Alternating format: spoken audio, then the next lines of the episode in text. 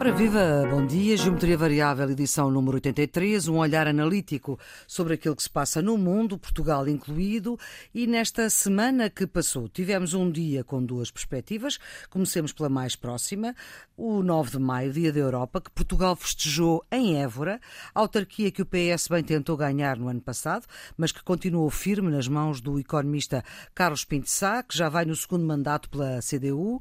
Antes tinha dado um outro ar a Montemoro Novo. Uma autarquia comunista a celebrar o Dia da Europa com a solenidade que se viu. Dia também de fortes mensagens e apelos em Estrasburgo, a cidade francesa, mas que já foi alemã e que significa a reunião uh, dos povos europeus. É por isso que é em Estrasburgo uh, que existe o Parlamento Europeu que o Carlos conhece tão bem. E ainda o dia da vitória para Putin, com o desfile militar na Praça Vermelha em Moscou, o dia no qual se assinala a vitória sobre o regime nazi, uma data celebrada também pelo regime regime soviético. Nos 50 anos da Segunda Guerra foi Boris Yeltsin, em 95, que fez a grande festa e Vladimir Putin, desde 2008, que coloca todo o arsenal na Praça Vermelha. Por cá, ainda o embate dos refugiados ucranianos recebidos por russos, que a secreta portuguesa afinal conhecia desde 2014, mas que, pelos vistos, não disse nada a ninguém, e a luta interna pela liderança do PSD, que se vai decidir daqui por 15 dias, a querer inquérito parlamentar à atuação da Câmara de Setúbal nesta questão dos refugiados da guerra da Ucrânia. Carlos, como é que, em seu entender, o Parlamento devia tratar este assunto? Claramente com uma comissão de inquérito. Há eh, a desconfiança de que se quer tapar isso. Há, aliás, uma narrativa que diz que o PS não quer hostilizar muito o Partido Comunista. É importante que se apurem todas as responsabilidades e a Comissão Parlamentar de Inquérito é, a meu ver, o um instrumento adequado para isso. Nuno, em seu entender, como é que se devia tratar este assunto no Parlamento? No Parlamento e fora do Parlamento. Quer dizer, Sim. há coisas que nós sabemos, há coisas que não sabemos e deveríamos saber. A mim o que me preocupa, independentemente disso, é a imagem que dá para a opinião pública de desprestígio das instituições. Nuno Seria Teixeira, professor catedrático da Universidade Nova de Lisboa, historiador, antigo ministro da Defesa e da Administração Interna de governos socialistas, e Carlos Coelho, antigo presidente da JSD, duas décadas eurodeputado, presidente da plataforma Nossa Europa, são os residentes fixos do Geometria Variável na Antena 1, com a produção de Ana Fernandes, os cuidados de emissão eh, de João Carrasco, Antena 1, RDP Internacional e em podcast sempre a versão integral.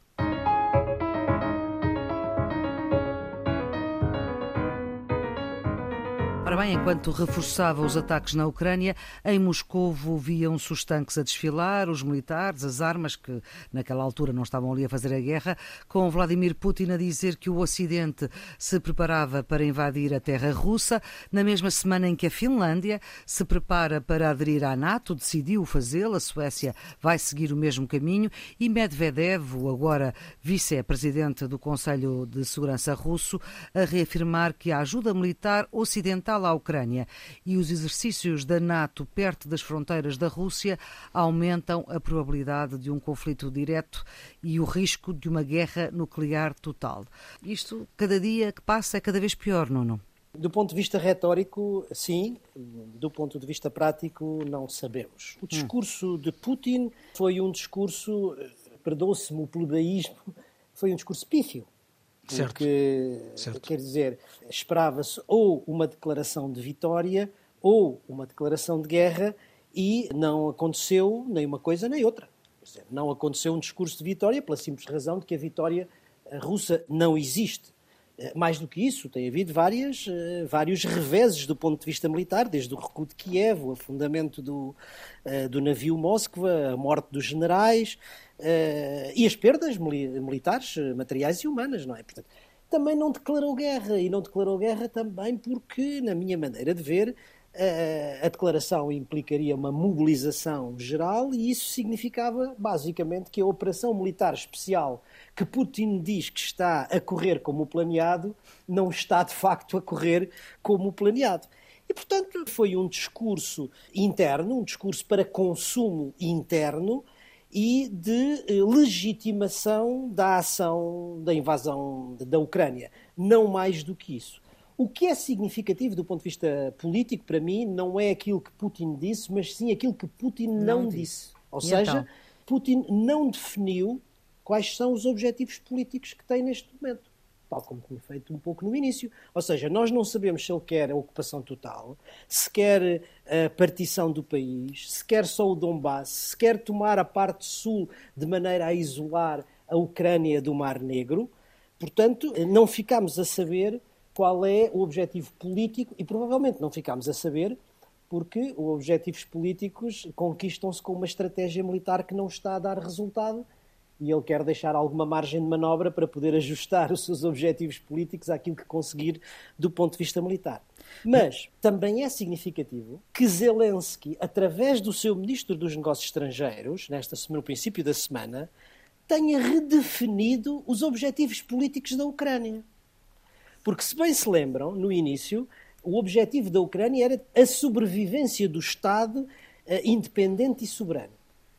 E no princípio da semana, o Ministro dos Negócios Estrangeiros disse: não, não, o objetivo é reconquistar todos os territórios Perdidos, e não só os territórios ocupados pela Rússia nesta guerra, mas todos os territórios ocupados desde 2014.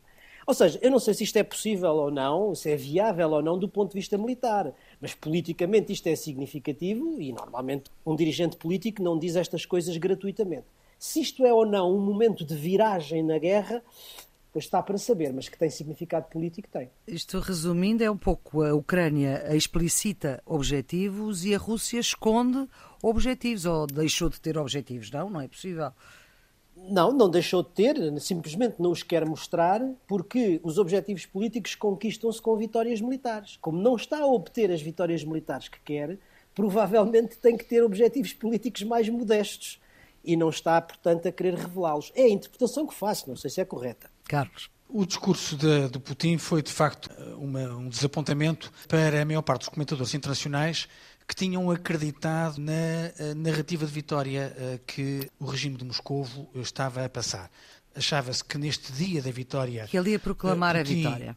Ia reclamar a vitória ou que ia fazer uma declaração de guerra formal à Ucrânia, era uma das teses que corria, queria fazer um anúncio sobre uma grande mobilização militar para um objetivo concreto, falava-se na tomada de, de, Kiev, ou até uh, alguns, embora isso tivesse um bocadinho mais longe uh, da realidade provável, falassem na ativação do arsenal nuclear ou por o dispositivo nuclear uh, em regime de prevenção.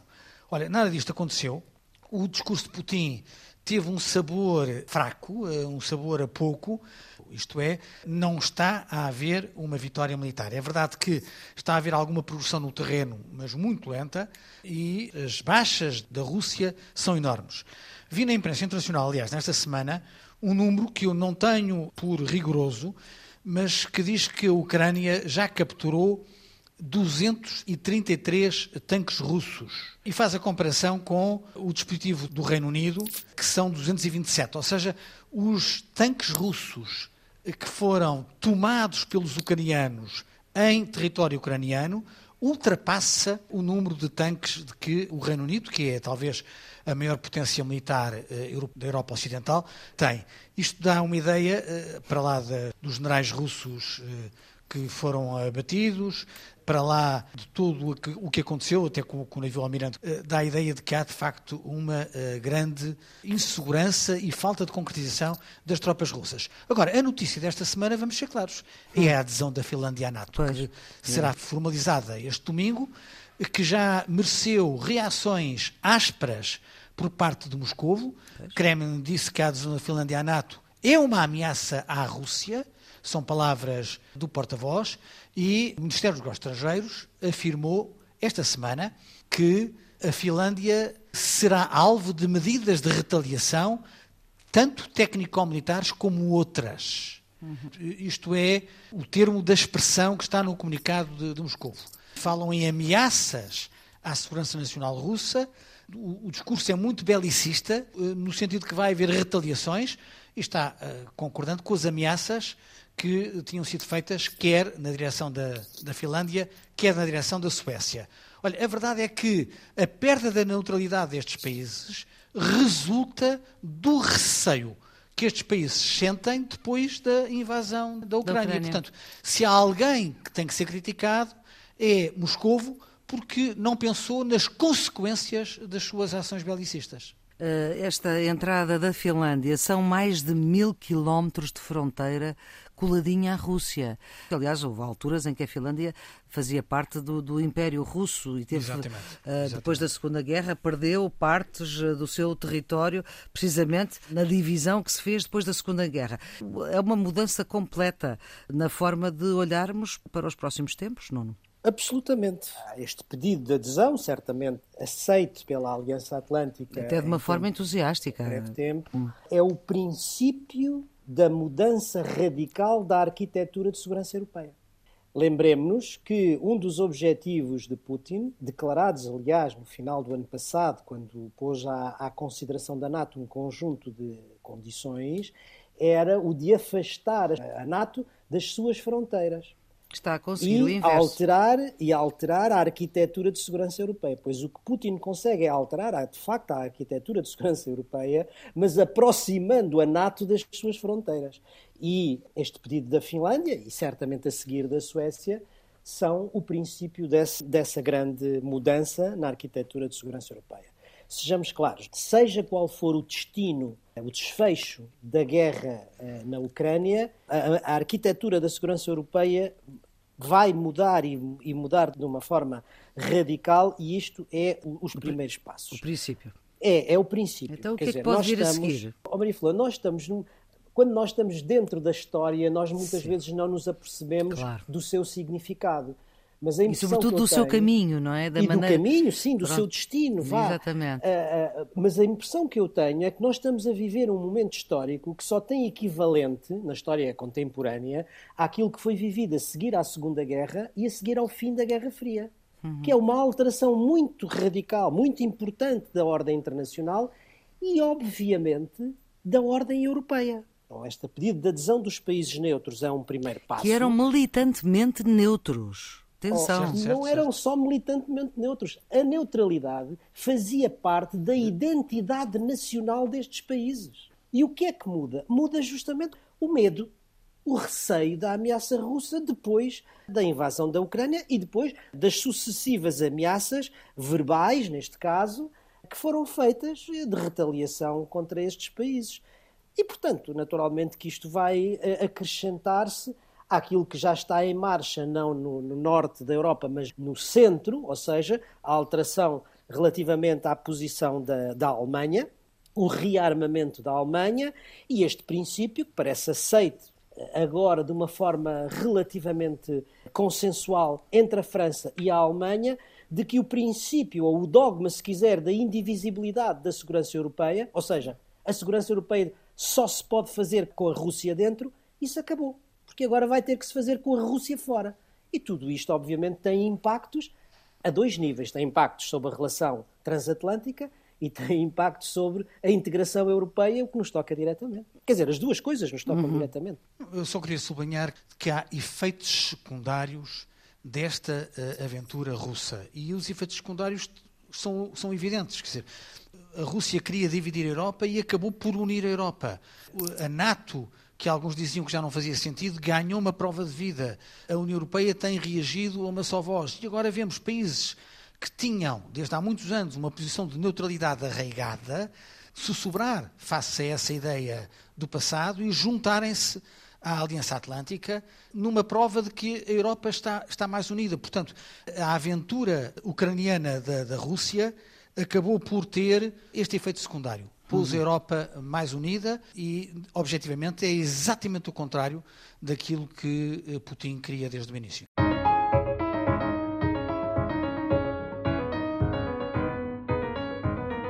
Voltamos ao dia 9 de maio. Ao dia 9 de maio, mas na perspectiva europeia, digamos assim, eh, agora vou abrir aspas, a paz mundial não pode ser salvaguardada sem a realização de esforços criativos e proporcionais aos perigos que a ameaçam.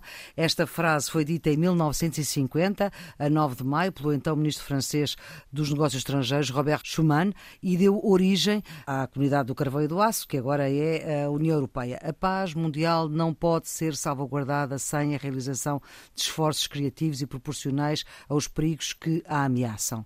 Agora, quais são esses esforços criativos e proporcionais no momento em que essa paz já está ameaçada, Nuno? Eh, nós estamos a viver este momento de grande transformação e, em certo sentido, isto vai provocar dois grandes movimentos. Eu acho que o primeiro movimento tem a ver com eh, a relação transatlântica. Os Estados Unidos, que se tinham eh, afastado um pouco estrategicamente da Europa, porque a sua prioridade agora é o Pacífico e a China, vão voltar já antes de Trump. Se antes de Trump, mas uhum. sobretudo com Trump e ainda agora com, com Biden. A grande uhum. prioridade americana é o Pacífico e é a rivalidade com a China. E esse afastamento estratégico está agora, digamos, revisto por esta razão. A Rússia aparece como uma grande ameaça à segurança, à segurança da Europa e isso vai provocar o reempenhamento, está a provocar o reempenhamento dos Estados Unidos na segurança europeia e a revitalização e a relegitimação da função da NATO, que vai agora, enfim, em breve, em Madrid, rever o seu conceito estratégico e, obviamente, vai voltar àquilo que era o core business da, da, da NATO, ou seja, a, defesa coletiva. Depois de uns anos de produção de segurança internacional, de gestão de crises, de operações de paz, etc., etc., a NATO vai voltar a recentrar-se na defesa coletiva face à ameaça russa. Isto não há dúvida uhum. absolutamente. Portanto, há aqui um efeito sobre o empenhamento americano na Europa e sobre a revitalização e a relegitimação da NATO. E depois vai ter, como é natural, já está a ter, como não pode deixar de ter, um impacto no processo na União Europeia e no processo de integração europeia que não sabemos ainda, mas a sensação que eu tenho é que vai, de uma forma ou de outra, não, sei, não, não vislumbramos ainda a evolução, mas os sinais de, estão cá de que vai ter que ter uma refundação, como teve a uhum. seguir ao final da, da Guerra Fria. Lembremos-nos o discurso do Mário Draghi outro dia no, no Parlamento Europeu, relativamente à Europa tem que se mudar e tem que eh, apontar para um uh, federalismo pragmático. Uhum. Vejamos agora a, a, intervenção da senhora van der Leyen e, sobretudo, do presidente Macron com a sua nova proposta de uma confederação de Estados Europeus. Portanto, as coisas estão em movimento. O que nós não sabemos ainda é como é que vão acabar. No meu ponto de vista, esta ameaça russa e esta intervenção russa já está a provocar e vai terminar com certeza numa mudança da arquitetura de segurança, mas essa mudança da arquitetura de segurança vai ter impacto sobre o processo de integração europeia e isso, obviamente, vai passar, ou não, vamos ver, pela revisão dos tratados e pelo aprofundamento e por alguma forma de integração de outros Estados da associação ao processo de integração europeia. Esse vai ser o próximo, um alargamento sem ser alargamento na União Europeia. Carlos, deste dia 9 de maio, do lado europeu, o que é que reteve? Retive que vai haver é que não é fácil conciliar o desejo de aprofundamento com o processo de decisão. Vamos ser claros, nós se virmos o Eurobarómetro, percebemos que mais de 90% dos cidadãos consideram que têm que ter uma voz mais ativa nos destinos europeus. E se olharmos para os problemas recentes, dois exemplos apenas, o Covid, portanto, os desafios na área da saúde e uh, a questão da Ucrânia, Hum, há na opinião pública europeia a sensação de que é necessário reforçar as competências. Isto é, que eh, a Europa, tal como está, não está suficientemente apetrechada para responder a esses desafios, ou porque as competências são nacionais, ou porque não há instrumentos. Eh, por exemplo, na questão da defesa, eh, Forças Armadas Europeias. Hum. Olha, tudo isto leva a uma alteração da disposição da opinião pública. A mesma razão que levou as opiniões públicas da Finlândia e da Suécia, claramente favoráveis à neutralidade, a abdicarem dessa da neutralidade e juntarem-se à NATO, leva a muitos outros povos da Europa que nunca viram com grande simpatia a ideia de Forças Armadas Europeias. O exército europeu. O reforço das competências da Europa, portanto, a ideia de que mais Europa significava sufocar os Estados-nação. Hoje, face à complexidade dos desafios, estão mais sensíveis a aceitar esses objetivos. E, portanto, eu creio que há mais vontade. Agora, vamos ser claros: tudo o que seja reforçar competências europeias hum. significa, no equilíbrio dos poderes, retirar essas competências dos Estados nacionais. Uh, aos Estados-membros. Retirá-las ou talvez melhor partilhá-las, não é? Partilhá-las, com certeza. Isso fará com que a boa vontade dos Estados-membros, num processo que nunca é demais repetir, é um processo de decisão por unanimidade, onde, além da unanimidade dos Estados, na medida em que houver alterações aos tratados, obriga à ratificação nacional, e essa ratificação, se em alguns países é feita nos parlamentos, noutros países é feita por via referendária, e os referendos podem incendiar este processo, na medida em que, como se diz na ciência política, muitas vezes o, eleitorado não responde à pergunta que está colocada no referendo, Sim. mas pergunta eh, mas responde. responde. à popularidade de quem coloca a pergunta em cima da mesa. Não é? Claro. Nós recordemos da campanha de ratificação de Maastricht em França, em que a direita, de uma forma aliás anti-europeia, fez uma campanha dizendo que voter contra Maastricht, c'est dire non à Mitterrand. Pois, votar contra Maastricht é dizer não a Mitterrand. É, essa campanha estava claramente centrada em não colocar o Tratado de Maastricht em cima da mesa, mas sim o destino político de Mitterrand. E Mitterrand acabou por ganhar esse referendo por unha negra, quando havia um grande consenso europeu, mas de facto o cidadão francês foi levado por uma deriva eleitoral a penalizar quem colocava a pergunta e não a substância da pergunta. E isso sabemos que em referendos é muito fácil isso acontecer. É muito fácil isso acontecer. Olha, o problema aqui é que nós precisamos de todos. Uhum. Não há nenhuma alteração ao tratado que se faça sem unanimidade dos governos, portanto, na Conferência Intergovernamental, todos têm de concordar, e depois na unanimidade dos processos de ratificação, é um bocadinho... sejam eles por via referendária ou por via parlamentar. Se vai haver unanimidade para acabar com a unanimidade. A questão é se isso vai estar em cima da mesa, pois. isto é, se os Estados-membros, na Conferência Intergovernamental, aceitam na revisão dos tratados colocar essa matéria, acabar com a unanimidade no Conselho ou reduzi-la ainda mais significativamente, mantendo só em dois, ou três assuntos. Fala-se na, na, própria revisão dos tratados e, e pouco mais. Isso nem um, em Portugal há unanimidade sobre isso, não há. Não, quer dizer, vamos quer ver, unanimidade nas opiniões públicas não há em lado nenhum. Não. Em cada Estado-membro há quem sustenta o projeto europeu e quem critica o processo europeu. A questão é se há um aproveitamento oportunístico que leva famílias políticas europeístas a combater um eventual referendo ou uma ratificação parlamentar por razões de política nacional. Uh, isso pode tornar isto tudo mais complicado. E eu, acho que nós já dissemos isso várias vezes, temos em atenção que a unidade da Europa, que se tem verificado mais ou menos até ao presente, começou a fragilizar-se com este sexto pacote de sanções contra a Rússia e cada vez mais evidente a dependência de alguns países face a Moscou. Uns por razões políticas, outros por razões económicas e energéticas. Isso pode tornar ainda mais complicado a, a situação europeia. Não, não excluo que Putin tenha em Orbán um apoio mais firme e que haja países a vacilar face às consequências da queda do fornecimento de gás natural. Vamos ter que esperar pelas próximas semanas para saber como é que isso se processa. A questão é que nós estamos a viver um destes momentos históricos em que a pressão da conjuntura internacional leva à percepção da ameaça ou das ameaças e da necessidade de mudar para lhes responder. E, portanto, nesta altura, isso parece bastante claro. E assim como, por exemplo, no final da Guerra Fria, o euro foi o resultado de um compromisso franco-alemão. Também agora, perante este tipo de ameaça russa, a questão do avanço de umas forças armadas europeias pode resultar pode de compromisso uhum. e pode ser, pode ser a resposta e pode resultar de um compromisso dessa natureza.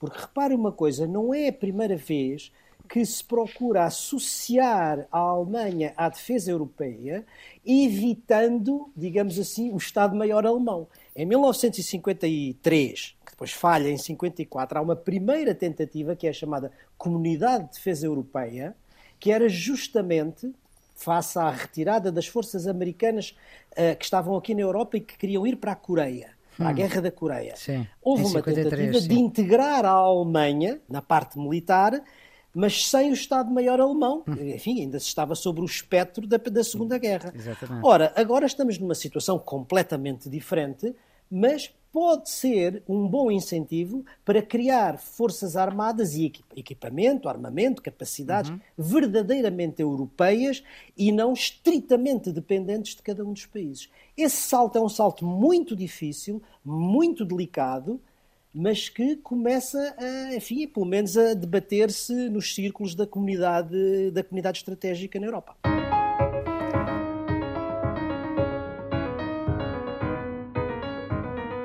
Questão Setúbal, Câmara Municipal, refugiados ucranianos a serem recebidos por russos, que estavam a ser seguidos pela secreta portuguesa desde 2014. No Parlamento, até o PCP votou a favor de uma audição do presidente da Câmara de Setúbal, André Martins, mas os votos maioritários do PS chumbaram esta audição com o argumento de que quem fiscaliza o autarca é a sua Assembleia Municipal.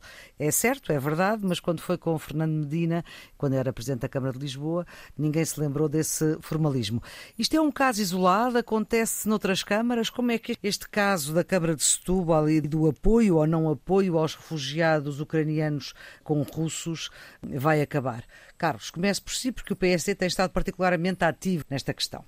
Parece evidente que há muitas coisas que ainda não sabemos e eu acho que é importante que se esclareça tudo para não ficar um manto de suspeita sobre aquilo que ainda não sabemos. Uhum. Mas uma coisa é evidente: é evidente que houve utilização de dados dos refugiados e houve alguma complicidade ou contemporização com eh, personalidades e associações ligadas a Moscou. Há uma semana dei um exemplo, criei uma, uma, uma situação fictícia que seria uma invasão da Espanha sobre uhum. Portugal, refugiados portugueses irem para a França e quem receberia a, em França seriam funcionários espanhóis que passavam as informações dos portugueses para Madrid. Isto não, não pode acontecer, uhum. não é aceitável. Um, e, portanto, Mas agora, primeira politicamente, questão, isto politicamente não, está aqui no politicamente, impasse. politicamente, três questões. Primeira questão, é importante esclarecer tudo e, por isso, uh, útil eh, a criação de uma comissão parlamentar de inquérito. Em segundo lugar, eu não percebo porque é que o PS e o PSD não se conseguiram entender na Câmara de Setúbal para fazer aprovar o voto de censura ao Executivo Municipal. Não houve maioria... O Executivo de Setúbal só tem três partidos, PS, PSD e CDU. Claro, Exatamente. É Foram levadas duas moções à Assembleia Municipal... E não se entenderam. E, e, e não se entenderam. Central não se entendeu. Que cada um dos partidos absteve-se na votação do outro, portanto o PS absteve-se do PSD, o PSD absteve-se na do PS e, portanto, chumbou. Os votos uhum. da CDU foram suficientes para derrotar ambas as, as moções de censura. Eu acho que isso é um sinal de inconsequência que não deixa bem nem PS eh, nem PSD no município de Setúbal. E, em terceiro lugar, há a questão eh, das eh, chamadas investigações dos serviços de informação. O Primeiro-Ministro disse que essas investigações produziram relatórios que normalmente são enviados ao Primeiro-Ministro, ao Presidente da República uhum. uh, e a outros órgãos em função da necessidade. Olha, o Presidente da República já veio a público dizer, dizer que, que não recebeu nada. E, portanto, só, pela comunicação uma, social. Há aqui uma desintonia uh, entre aquilo que o Primeiro-Ministro deixou entender e aquilo que o Presidente da República afirmou. Portanto, se as informações foram para o Primeiro-Ministro, há aqui duas situações. Ou não foram, e há aqui um problema de eficácia, eh, eh, ou diria de incompetência, que tem que ser esclarecido. Ou foram e o gabinete do Primeiro-Ministro nada fez com essas informações. Uhum. Então há aqui responsabilidade política do Primeiro-Ministro. Um, portanto, Porque é ele questão, que tutela, lembremos que o Primeiro-Ministro é, é, quem tutela os, os, os, as secretas. informação. Eu não vejo uma terceira alternativa. Ou ele não soube e devia ter sabido, ou ele soube e nada fez. E isso também importa esclarecer para não ficarem dúvidas sobre o papel que cada um desempenhou neste, neste processo. Não, não. Este é daqueles casos que acontece na política e não devia acontecer. Por duas razões muito simples. Em primeiro lugar, porque isto desprestigia as instituições. E em segundo lugar, por via disso, afasta os cidadãos da política. E este é o ponto que para mim é fundamental e que podia, como é óbvio, e devia ter sido evitado. Vamos por partes. Primeiro, o que é que nós sabemos? Sabemos que não foi cumprida a lei da proteção de dados e, por isso mesmo, corre neste momento já um processo de crime. Hum. Sabemos, isso já o tínhamos aqui afirmado na semana passada, e este é para mim o ponto essencial, que há uma falta de senso ou de bom senso uhum. que é inadmissível num contexto de guerra. Ainda poderia ser pensável noutro contexto, mas é inadmissível Por causa da língua, num contexto né? de uhum. guerra, uma guerra entre a Rússia e a Ucrânia, por cidadãos russos a receber refugiados ucranianos. A essa responsabilidade política a Câmara não pode eximir-se. E estas são, para mim, as duas questões essenciais. Agora vamos àquilo que nós não sabemos e, como o Carlos disse bem, devíamos saber. Primeiro, não sabemos para onde se dirigiram as informações eh, ilícitas, vamos dizer assim, ou, ou excessivas ou desnecessárias que foram perguntadas aos refugiados ucranianos. Ficaram elas nas entidades competentes e que servem para o seu acolhimento, para gerir o seu acolhimento, ou, pelo contrário, dirigiram-se para outros destinos, nomeadamente para autoridades estrangeiras?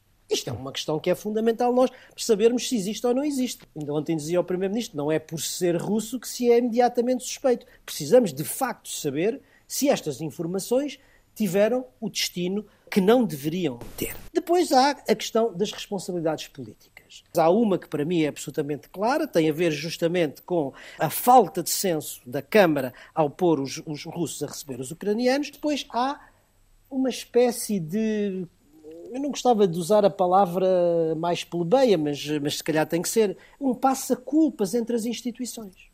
Porque vamos lá ver, as associações ucranianas dizem que alertaram o Alto Comissariado para as Migrações. Uhum. A Alta Comissária para as Migrações diz que teve conhecimento pela comunicação social e que não há nenhum protocolo do Alto Comissariado com a Câmara de Setúbal.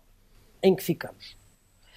Depois, os serviços de informações, é assim que se diz, funcionaram dentro das suas competências no respeito pelas questões do segredo do Estado. Isto parece claro. Agora, o governo diz que cumpriu as suas funções e aponta o dedo à Câmara. A Câmara aponta o dedo ao governo. E, portanto, é esta situação que é, digamos, eh, muito incómoda e que não, não vai em favor do, do prestígio das instituições. Mais, não se percebe, pelo menos se calhar os partidos têm alguma uhum. uh, justificação, têm alguma razão, ou têm até informações que o cidadão comum não tem. Uhum. Mas eu, como cidadão comum, não entendo o que é que acontece entre o PS e o PSD é para não destituírem a, a, a Câmara. Porque das duas, uma, ou estão combinados um com o outro, eh, eh, digamos, esconder qualquer coisa, ou então não têm capacidade para se entender e também a coisa não é melhor.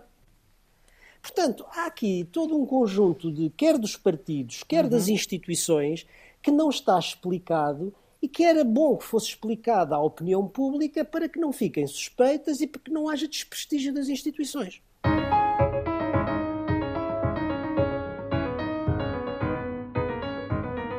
Vamos para os redondos, bicudos e quadrados. Quadrados, Nuno? Vai esta semana para a possibilidade de uma sexta vaga da pandemia em Portugal.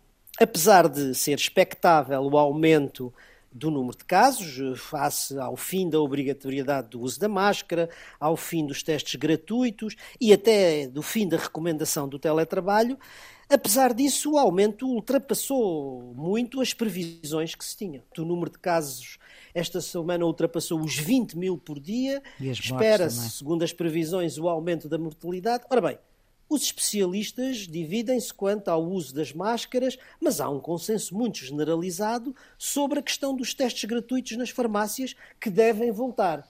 E a resposta da ministra, francamente, eu acho que não, que não se desfaz. Nunca é demais, obviamente, enfim, há aqui uma responsabilidade das autoridades, e eu penso que esse ponto deveria ser pensado, e depois há, obviamente, a responsabilidade individual de cada um de nós, a que temos que reforçar alguns cuidados para evitar que haja um retrocesso. Uhum nas medidas de combate à pandemia. Nós, por acaso, hoje gravamos esta emissão, cada um no seu sítio, não por causa da Covid, mas por questões profissionais. Certamente o ouvinte já se apercebeu disso. Carlos, o seu quadrado? O meu quadrado é exatamente o mesmo. Sexta vaga é, do Covid. É, é, preocupante que nos Estados Unidos já tenham morrido um, um milhão de pessoas e que a Organização Mundial da Saúde eh, assinale, né, esta semana, que morreram 2 milhões na Europa. Nos primeiros nove dias de maio, em Portugal, já morreram mais pessoas do que no mesmo mês do ano passado. Portanto, estamos a assistir a uma maior propagação do, do vírus e as medidas de proteção uh, são muito importantes, quer sob o ponto de vista das precauções, uhum. a utilização da máscara, mesmo que ela não seja obrigatória, claro. a higienização das mãos e a realização de testes que deviam continuar a ser gratuitos, eram medidas que, a meu ver, se justificava face à dimensão do problema. Bicudo, Carlos. Vai para as revelações sobre o que podia ter acontecido na Catalunha em 2017. Foi revelado recentemente que Puigdemont, o presidente independentista da Catalunha, que hoje é deputado ao Parlamento Europeu, teve um encontro com o enviado de Putin na véspera da declaração unilateral de independência da Catalunha. Aparentemente, a Rússia disponibilizava 10 mil soldados e um apoio financeiro importante com o perdão da dívida e estava disposta a financiar um novo país. Fica claro assim que Putin tem uma agenda clara de desagregação da União Europeia e dos seus Estados-membros, pelo que todas as suspeitas de interferência eleitoral merecem a nossa atenção e todos os gestos de simpatia para determinados governos merecem naturalmente a nossa apreensão. Nuno? Meu bicudo, infelizmente, vai mais uma vez para a inflação. A inflação continua a subir é em flecha e no mês de abril atingiu em Portugal 7,2% que é nada mais, nada menos que o valor mais alto da inflação desde 1993. Christine Lagarde anunciou para breve um aumento das taxas de juro de referência e a imprensa diz que isso ocorrerá em junho ou julho. Devo relembrar que nós fomos dos primeiros aqui uhum. a chamar a atenção para a possibilidade do aumento das taxas de juro, logo que a Reserva Federal, há meses atrás, o fez para os Estados Unidos. E antes da guerra? E antes da guerra. Uhum. E antes da guerra. Isso significa que se começa a adensar o espectro da recessão. Não é certo, eh, vamos esperar que não, mas há uma coisa que é certa: é que os portugueses já sentem uhum. no bolso os efeitos desta situação económica. Em absoluto. O seu redondo, Nuno? Vai para o pedido de adesão da Finlândia, uhum. a que uhum. seguirá certamente o da, da Suécia. Suécia, sem demora, pedido de adesão à NATO dois países cuja neutralidade era parte integrante da sua identidade nacional e que avançam agora para esta mudança, que é uma mudança histórica. Isto é uma mudança absolutamente, absolutamente radical e é o princípio de toda a reestruturação da ordem de segurança na Europa. Fechamos com o redondo do Carlos. É a tomada de posse de António Feijó como presidente da Fundação Gulbenkian. António Feijó é um professor catedrático de elevada craveira científica e intelectual, é o primeiro presidente da Fundação com formação nas humanidades e não em uhum. direito ou economia. Sucede a Isabel Mota, que foi a primeira mulher presidente e que fez um mandato exemplar, com o abandono progressivo da Fundação da dependência do petróleo, recentrando prioridades e compromissos com a sustentabilidade. Feijó encontra uma fundação bem organizada e sustentável, e o seu discurso de posse foi uma peça quase literária e um sinal claro das principais apostas da Fundação nos próximos anos: conhecimento, coesão social e sustentabilidade e olhos postos em Londres e em África. Acho que vale a pena seguir este mandato de António Feijó na Gulbenkian que ele é um especialista, um professor doutorado de literatura inglesa uh, e também em Fernando Pessoa. Vamos para as pistas de fim de semana. Carlos, a sua pista? Bem, numa altura em que nós falámos do discurso de Putin, que a determinada altura se referiu às vitórias do povo soviético, eh, muito interessante. Um... E a quantidade de bandeiras vermelhas com foice e o martelo? Não, sim, eh, mas enfim, eh, faz parte da narrativa nacionalista que a Rússia tem hoje mais do que nunca.